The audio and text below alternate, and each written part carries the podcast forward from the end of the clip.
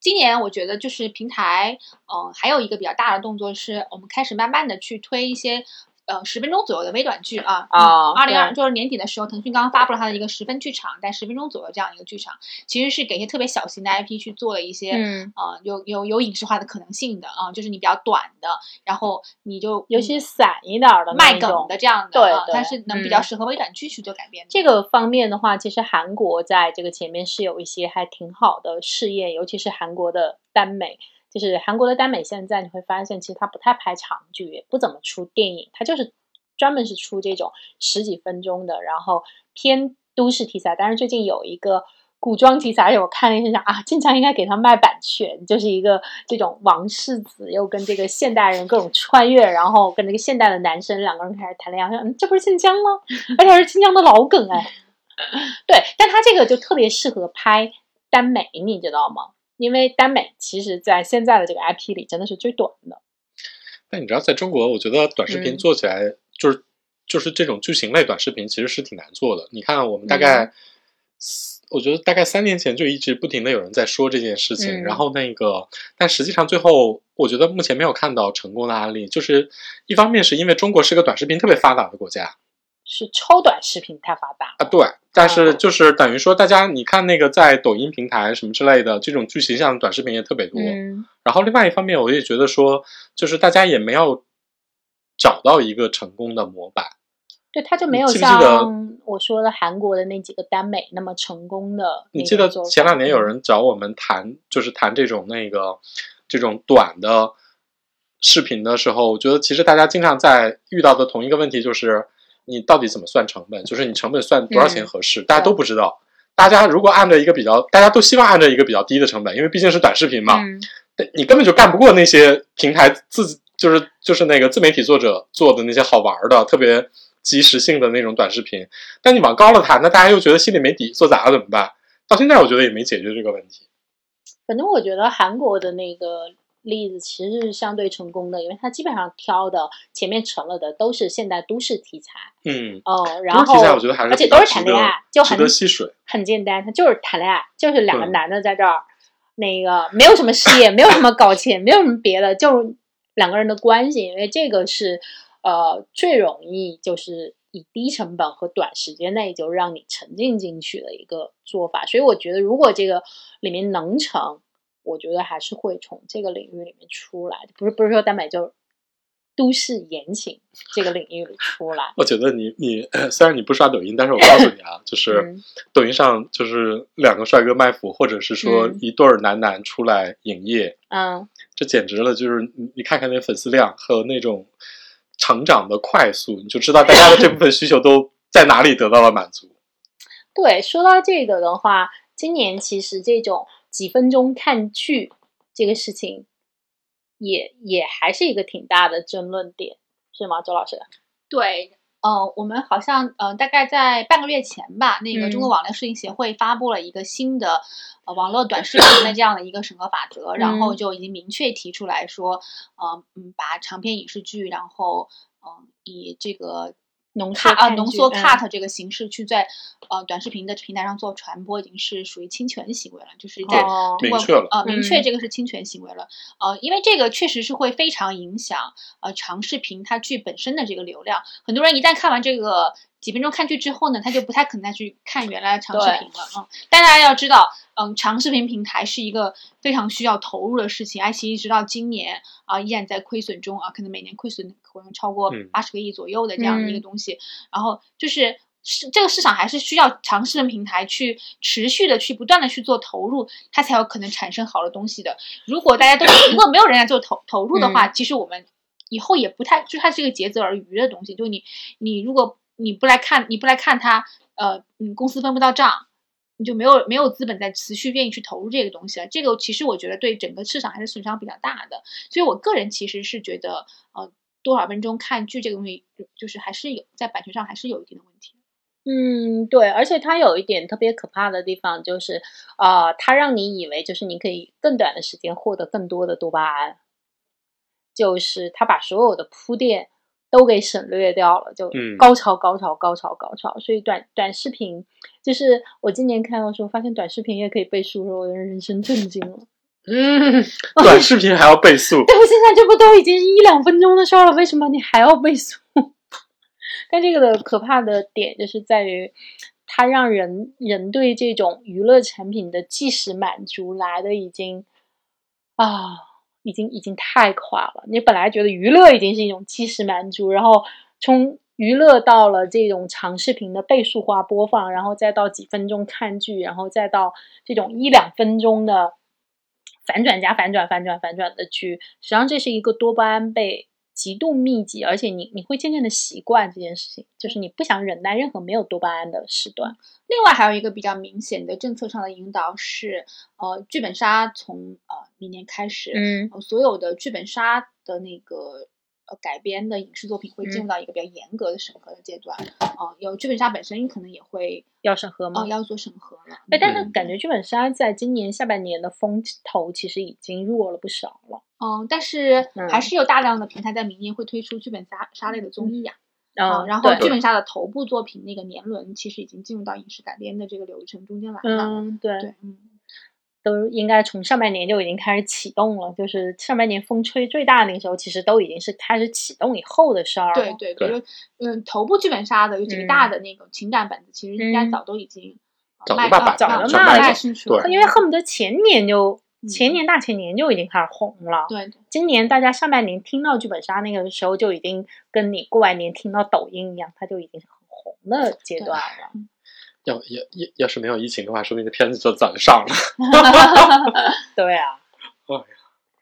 哎，这个剧本杀不不知道哎，年轮年轮你玩过吗？没有，但是据说很好，反正都说很好哭。对，是个情感本，我我试图看过那本子，但后嗯来没看下去，因为它还是要玩一下才比较对，对有对那个还是情感得代入。它必须得还是个角色扮演的东西才行。嗯对，反正这个剧本杀我不知道，剧本杀年轮也是拍正常的这种长剧集吗？对，哦、应该是吧？看你怎么定义长剧集吧。我觉得十二集就算是一个算正长剧集吧。我的意思就是，它不是那种十几分钟的，啊不像是我们不是说不的是那种，比如说像韩 国那种耽美。啊长剧集长剧集。主要是这种短剧集吧，大家现在没有任何一个成功的例子。然后呢，我觉得如果说你是一个比较热门的 IP，大嗯嗯家不会用这种热门的 IP 来做这种试水的，很很，因为你有一个投嗯投入产出比的问题啊。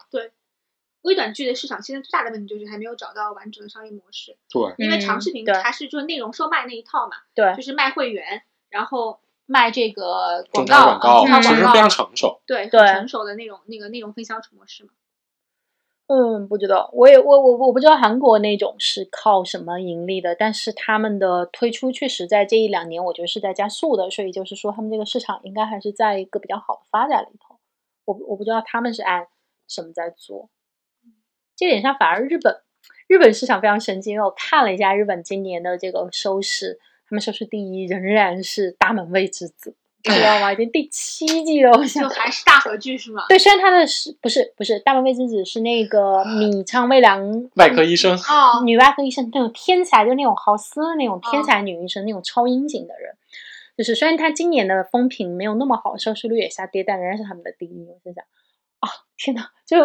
在你就觉得在日本的改编这个市场里，就是不受全球影响，就是永远是在他们自己的逻辑里，该流行什么流行什么，好像根本没有变化。我觉得那个你看那个英美和比如说日韩乃至于中国大陆比较啊，你就会觉得挺明显的，就是日本真的是独树一帜。嗯，因为哪怕是韩国，韩国也是一个类型区，就是类型还挺明确的。对。然后那个更别说欧美了，包括一些大的 IP 和他们之间的这种剧，然后你都觉得说它是一个有迹可循。但比如说日本，日本你只能从他自己的那个脉络里边去找。而且它一年和一年，我觉得没有什么特别大的区别。它这就比两如说年唯一的区别就是他们开始拍耽美了，就因比为如说你有看成功的案例了嘛。你看那个，我们今年看过，我还挺喜欢的那个短剧开始了。啊，你说它是前年拍的，大前年哦拍的，你说我觉他得十都年前拍的我也都信。没问题。它跟之前的花火也没什么区别，他们就对一一个日剧就老有，反正有这么一派，就他们分成很多个细格子，然后这个细格子呢就年复一年，反正都有稳定产出。嗯，我觉得他们就不太像咱们有特别明显的，比如说大 S 项目，然后中间的腰部项目，然后一些底下的突围项目，嗯他们就不太有。我觉得还是根据他们自己的电视台的风格不同。嗯，来但我觉做得就是我们现在平台这套定级制度啊，嗯嗯，目前还是有一点小问题的，嗯，嗯，因为为它就是所有人都想去拼那个 S 加嘛，对啊因为你只要拿了 S 加之后，你不论是宣发也好，或者是嗯呃给你的这个投入配置也好，都是完对全跟腰部的，比方 A A 加的作品完全是不一样的完。全嗯是两个档。但如果你要拿到 S 加的话，你首先你就买一个巨型的 IP，你才有可能是拿到 S 加。，嗯对这样其实就是影响了那些以小博大作品的输出。呃，但是大 IP 其实近两年铺的还是挺厉害的。嗯，哦嗯，所以就是为什么整个 IP 市场会呈现一种倒置的状态，也是因为这个，就是这个定级制度其实是有一点阻碍它这个发展的。对，因为所有的就是我们前面说回的问题，就是其实你作为头部最顶级的配置，你其实应该有一些新的尝试，或者你去从事一些风险大，然后可能收益更大。比如举个例子，像全游这样的东西，这绝不是一个小公司能够承担的嗯东西。但是如果你试了，你成功了，呃，那你的这个影响力是全球性的。如果你没有成，我说句最难听的，HBO 负担得起。你搁一个小的，它负担不起。但比如说像，呃，咱们的这种头部，我们能看到头部，其实都非常非常求稳，而且我觉得这种求稳实际上是已经到达了有一点有一点保守这一点上，我觉得狐狸夫人非常非常明显。嗯，上阳赋其实我觉得也有点明显，他也做的相对的，我觉得处理的是挺保守嗯，明年的话，我觉得就是还是我回到刚才那个话题，就是呃，在传统实体出版上的一些巨型 IP 投放这个市场，还是会影响比较大。比方像嗯《三体》对呃这个市场的投放，因为明天明年《三嗯体》是要被腾讯来做影视化的，嗯，呃，因为这个 IP 体量的投放是不同于我们所说的网文的 IP 的体嗯量投放，对它是一个国民级的 IP 啊、但是同时还会有一些严肃文学的顶端作品，比方像梁晓声的《人世间》这样的作品去投放嗯市场，嗯、也是走网剧的投放制作投放市场。那么这样的 IP 它进入这个市场之后呢，嗯，它对整个市场还是会有一些冲击的。嗯，就是因为它的题材的严肃性也好，或者它题材的深度性也好，其实是要超出我们所了解的一般的这个 IP 改编的。哎那个开端算是，它算是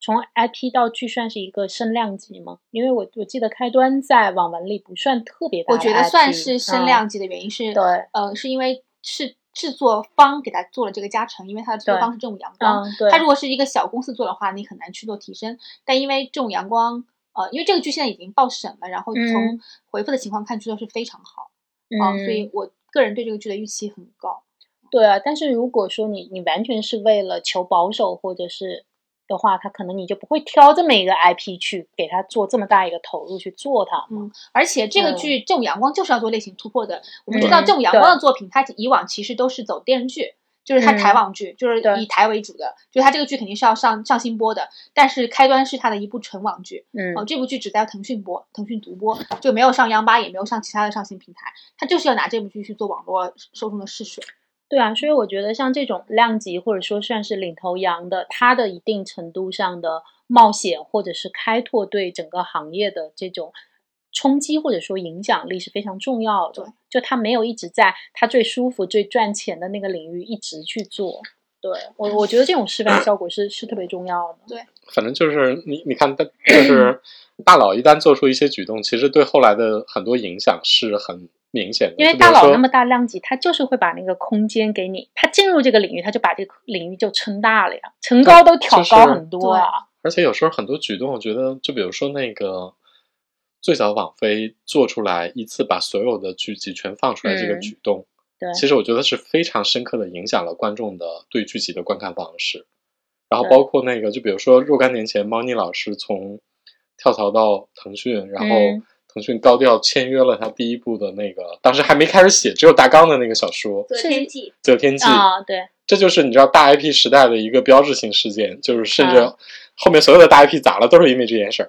明年还是会有一些，就是我们所就基本盘吧，就还是会有，比方说，嗯，可能十五年前的古早 IP，像《且试天下》这样的作品，也会有杨洋这对，样嗯还的会，啊，杨洋这样也是这种顶顶流流顶流来饰演，然后包括虫子。啊、包括那个呃蜀客的虫子，嗯然后包括《星汉灿烂》，这是我们传统的女频的在这个基本盘中的 IP，这样的 IP 还是会有，但是我们从目前这个预判来看的话，这样的 IP 想去撼动大盘的可能性已嗯经非常低了。我觉得他可能比较好的情况就是像《狐珠夫人》一样，就是你有一个呃还不错的收视的体量，但嗯是可能在风评上就只能说正常了。对嗯，但是我们如果，但是你看过去五年，其实呃，我们拿五十个亿作为一个参考值，就是每年我们去看一下网络播放量在五十个亿以上嗯的作品，每年其实不多的，这个是一条大红线，就是超嗯过了五十个亿的作品呢，我们会认认为它在平台上已经取得了一个准爆款的声量了。对啊、对过去几年的在超过五十以上的作品呢，基本上都还是女频大古装，以女嗯频大古装为主的，就包括《锦行私域》这样的作品，其实也是超过了五十亿的播放量的。嗯，嗯，嗯它都是女，包括知否知否都是女频大古装。嗯但是从明年开始，这个情况可能会有所改变了。我觉得可能会有些新的类型，比方说像开端这样的作品，它可能会在嗯网络播放这个体量上去突破五十个亿这个大红线。嗯，哇，对开端这么看好，据说很好，什么时候播呀、有拿到那个看它怎么排期吧。我觉得应该会排到年后吧。嗯这种就是大家他有无各种限流大领域的开山作呀？对各，种各种期待吧，因为它又有制作方的加持，嗯然后本身有题材类型的红利的加持，这种双加持之后，你的一期待值就会非常高了。谨慎观望吧。这两年的爆款都是在一开始不太被看好的情况下出来的。其实《嗯，对，是的，哎，《庆余年》播的时候大家不看好吗？庆余年》没有特别看好，嗯就是一个啊当一个正常的 IP 在，哦，对明年还有一个特别大的趋势是，就是我们开始正式走入了季播剧的第二年，就是明年会有《庆余年二》和《赘婿二》来上映。嗯嗯，啊要因为我们以往这个，因为男频 IP 太长了嘛，对，就是。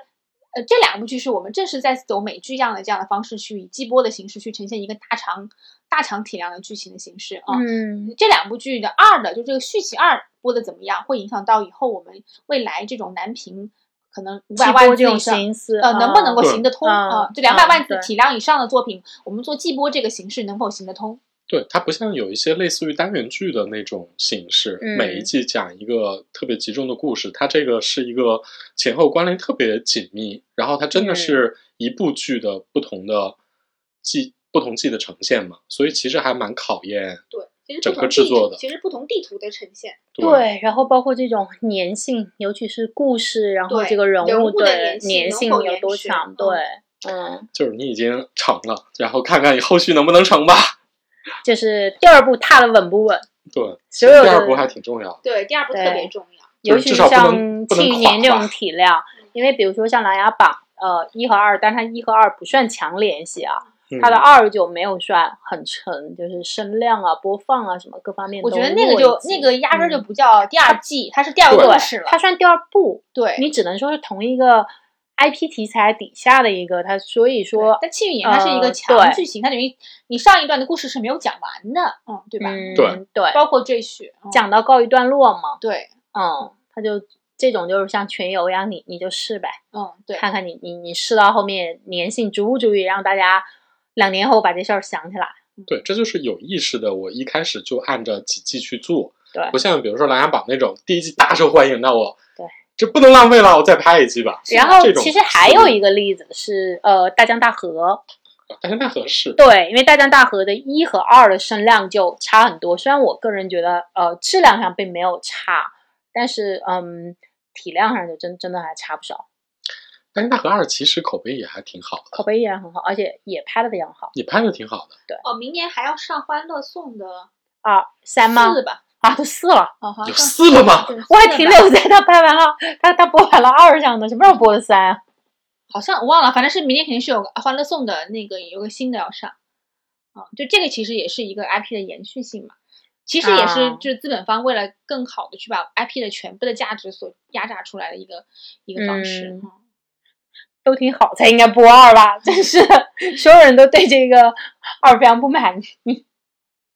我觉得去就是一明本年，虽卖然我我整体也非常看好这种现实主义啊，嗯但比如说，比如说拿今天两个特别现实主义的行业去做例子啊，一个是理想之城，嗯一个是那个女心理师，这个都是两个有怎么说呢，有收视号召率的女明星。而且其实他们跟今年的价值观就这种女是非性常吻元年合非的常吻合，嗯，本来然是后应该有这个红利的，嗯就是各方面你都觉得他应该还不错，但可能最后因为各种各样的原因，就是孙俪老师的《理想之城》其实还算是各方面都其还实不评错，价还可以，对嗯评价很好，而且是在行业剧里边儿难得的，大家觉得是写出了一个比较真实的行业剧，对。嗯但反正最后收视可能比较一般。你你看了吗？理想之车，我没看，我不喜欢孙俪。哎，孙俪老师家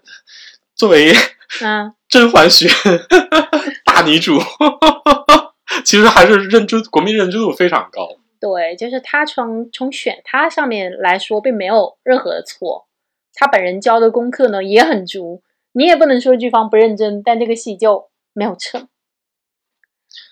反正我觉得说，就是大家可能会在现实主义上下更多的功夫，但比如说嗯行业剧的挑战，我觉得还是一个很高的门槛。哎，说起来，你们俩应该读这种严肃文学读的还稍微多一点吧？你们有什么很想看到他改的这种短篇小说吗？或者长篇小说？我我现在就是本人还是比较期待，就是双雪涛的那个《平原上的摩西》，呃，明年啊的电影化和呃网剧化，它同时在操作，他现在对改名叫什么了？叫《平原上的的火火焰 OK，呃，嗯它是呃电影虽然改，很容易想成平原上的火锅， 它是电影改叫了《平原上的火焰》啊我觉得网剧可能还是会沿用那个摩平西是呃吗《平原上的摩西》这个啊东西啊，我跟你说，就是在青年小说家的领域里边儿，有所谓的东北三杰，嗯就是双雪涛，然后还有那个那个班班宇，嗯还有另外一个作者叫什么来着？反正就是他们都是写我们东北的厂矿文学。厂矿文学，其实写的很好，嗯你们的东北歌都很适合坛改是吗编？嗯，其实都还挺适合改编的。对对对，双雪涛的那个就是《平原上的摩西》，其实是最好的的方式是改编成一个电影，或者嗯是三集左右的短剧。嗯，它其实撑到嗯十二集短剧还是不太够的，因为它非常嗯短。嗯嗯，对你是说像那个《神探夏洛克》那种对三集对是吧？对就对，电影体量的嗯，三集。电影体量的三集。嗯啊，，这两个这电影和现在网剧基本上同时都在改，我估计，嗯、平原上的摩西有可能会成为爱奇艺明年呃迷雾剧场的一个头牌作品吧。还是对，其实虽然迷雾剧场今年表现不怎么样啊，但是整体上我觉得这个品牌还是建立起来了，而且类型其实是其实是非常值得期待的，因为永远这个悬疑类的都应该是一个表现最好的，就是在市场表现上，其实大家是天然有期待的。嗯，对，悬疑和恐怖都会有一个特别和爱情一样，都是有特别固定的对对一对，部分人的收视，就是好不好，他们一定会看。嗯，对，只要有选择就会看。反正如果要给今年的整个 IP 市场只选一部剧的话呢，我觉得还是呃改变整个市场风向的《山河令》，因为我们啊很少看到有被一部作品改变了一个整个改变市场。呃这整个题材题材就是进入到一个呃冰冻期，呃，所以如果只你要我今天只选一一部呃网络 IP 改编的东西来作为今给二零二一去做一个定语的话呢，我觉得还是《山河令》。二零二零之前，二零二一之前没有这个剧，二零二一之后也没有这个剧， 啊，这谁能料到？这简直是一个无法预言的天鹅事件嘛，啊、对，我觉得这两年，就是我们现在做的这种预判，仅仅是从我们现在看到的趋势去谈它，但是明年究竟会再出什么样的黑天鹅，也是也是很难说的。包括这个呃，今年算女性主义一个元年嘛，就是明年究竟这个女性主义会诞生出一个什么样的分支或者走向，嗯，也不太好说。但是我我认为这个趋势仍然是在的。我你要我回顾的话，因为我我是一个特别 care 中国风的人，就是我啊一直期待着有中国特色和东方主义表现的这种影视剧出现。嗯如果说这样的话，我我倒对今年所有的剧都非常失望。就是大家不管是说在武侠、仙侠，或者是说这种东方的情境的呈现上，都非常失，就都不太让人满意。然后我反而是对两部电影，就是年头的《刺杀小说家》和年尾的那个《雄狮少年》，他们真的是在中国风上做出了一点儿新东西，不管是说在视觉的表达上，还是说在题材的影视化上，都做出了一些贡献。我觉得这是一个我还挺挺开心的一个一个一个进步，不像说过去，比如说大家都围绕着哪吒，然后那个孙悟空什么巴拉巴拉这翻过来覆过去的，简直要嚼烂了都。虽然我对，哎，话说《封神》到底明年播不播呀？不知道，但我觉得陆阳老师应该是最被期待的导演年吧，年轻年轻一代导演之一对了吧？是的他和刁亦男，我觉得应该就是，嗯、在那一代就是所谓的第五代、第六代导演之后，我觉得，嗯、完全是重新起了一个新的时代。我觉得是像陆阳这样的会成为，而而且且他们其是实没有什么继承，它嗯跟前面几代没有什么继继承没有关系，对，没有任何嗯继承关系。根本没有什么历史重负，嗯，他们就是，从自己的美剧、动漫各种世界级的这种经验里面去，这就去是诞生新一代了的青年成长起来了。对，这点让我想到他们说那个从月下开始，就是因为我有朋友就是对关注这一块领域嘛，他们就觉得年轻一辈玩摇滚和玩音乐的人跟早一辈的技术和这种眼界已经完全是两回事儿了，没有什么传承。就年轻一辈一起手就是已经是接触棒到这跳个世界上最好的对了，对，就他们的技术、啊、没那么愤怒。对，而且是技术意识各方面都好很多，都都是跟国际接轨的一个东西。我觉得现在的导演其实也是一样的，一样的变化。对，然后如果说我上次听听那个、呃他们聊到一个电影节，因为这两年有很多独立电影节嘛，啊，然后他们总结出了一个，基本上都是短片嘛，嗯然后那个评委总结出了一个规律啊，就是基本上表现的，就比如说在国外系统的学过电影的啊，都表现的至少大差不差。然后呢，但是比如说中国本土的啊，只要有很多那个也也各种年龄层的上来，就是那个那个作品，有时候都能超乎你想象，它到底能出来一个什么东西。 上限也很高，下限也很低，是对吗？对对对，是的，对。但反正我今年如果一定要挑一部，啊、我觉得今年确实是一个小年，没有我看到的最喜欢的剧，全都是国外的，就是《羞耻》跟《继承之战》。所以如果、嗯，你要说国内的话，我反而会觉得《御赐小仵作》，嗯，它是一个很好的示范，就是它是一个腰部的，然后很老实、不欺场、符合工业，嗯，很认真。最后他得到了一个跟它的质量相配的对成《果的东西。四小仵作》是一个非常本质的剧，就是他他能成功这件事情里面没有什么黑天鹅，对，也没有什么不可预测性的什么政策红利啊，或者说角色红利啊，或者是这种题材红利都没有，都没有通通没有。他就是很老实、很诚恳的投入到这个剧，然后从制作，然后到呃主演，我觉得这个其实它不太炫目啊，就是包括我们聊了也觉得它不够炫目，但实际上它的这种成功的模式对大部分的腰部剧来说是适用的。他才应该嗯成为所有的剧的一个最基本的榜样，就对，在它是你应没该有是一任个腰部何的榜样。对你没有任何别的加持，你就老老实实做了一部剧，然后呢，大家也对看了也挺高兴的，觉得拍的挺好对，大家演的也都挺好，就也还挺舒服的。就对我我我可能不至于说像谈论羞耻或者谈论继承之战一样就疯狂的夸，但是我会觉得哎，他还不错。如果我就是有一些时间要打发，我会看他，甚至我会跟我的朋友说啊，你也可以看看。我觉得这就是腰部剧应该有的一个基本的素质和一个或者说是一种成功模式吧。对，嗯，就是对你你想参与完了《御赐小仵作》的人，我觉得你可能不会把它当成代表作啊，对不是拍的最好的，但是呢，你也出了名儿，你也赚嗯了钱，大家觉得也挺好，你可以借此上一个台阶，我觉得都特对，别好就是，它不会像《山河令》一样让你突然之间一爆夜红对爆红，但是呢，它是一步一个台阶里面那个比较踏实的一个台阶，就它是是最符合行业规律的。对，而且我觉得这样的剧多一点的话，对整个行业来说是一个比较是一个比较稳定的基本盘。而且这个剧我嗯对王子奇的好感度稍微提升了一点点。是的，嗯嗯，包括我后来看那个霸总，我就想，对，对哎，对小哥你演的 还对挺自然的呀，还挺自然的，王子自然奇的觉得还可以，对，所以就是很认真。你说他演的特别好，或者特别天才级，我觉得也也不是的。但是一个合格的，他是合格的。一个行业里有比较多这样的演员和这样的剧，我觉得大家就你你在有这么大的量级的池子里，你才会去诞生更顶级的作品，而不是说你在一堆屎里，然后突然之间出现了一颗黄金、一颗珍珠，我觉得这样的几率是更小的。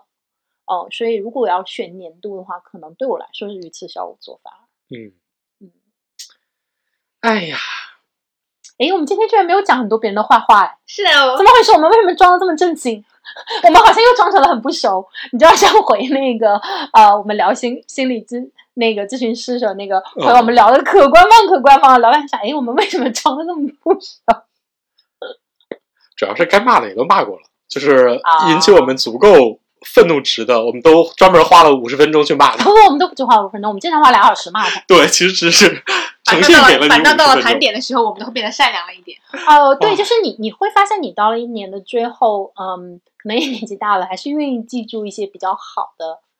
事情，就觉得为明年有一个好一点的开始，就把 这种吐槽都留在了今 年。啊， 今年就聊到这里，然后希望明年，哎，该吐槽还是接着吐槽吧。这是我们的乐趣。那就二零二二年见啦！二拜拜零二二年见，拜拜拜新年快乐！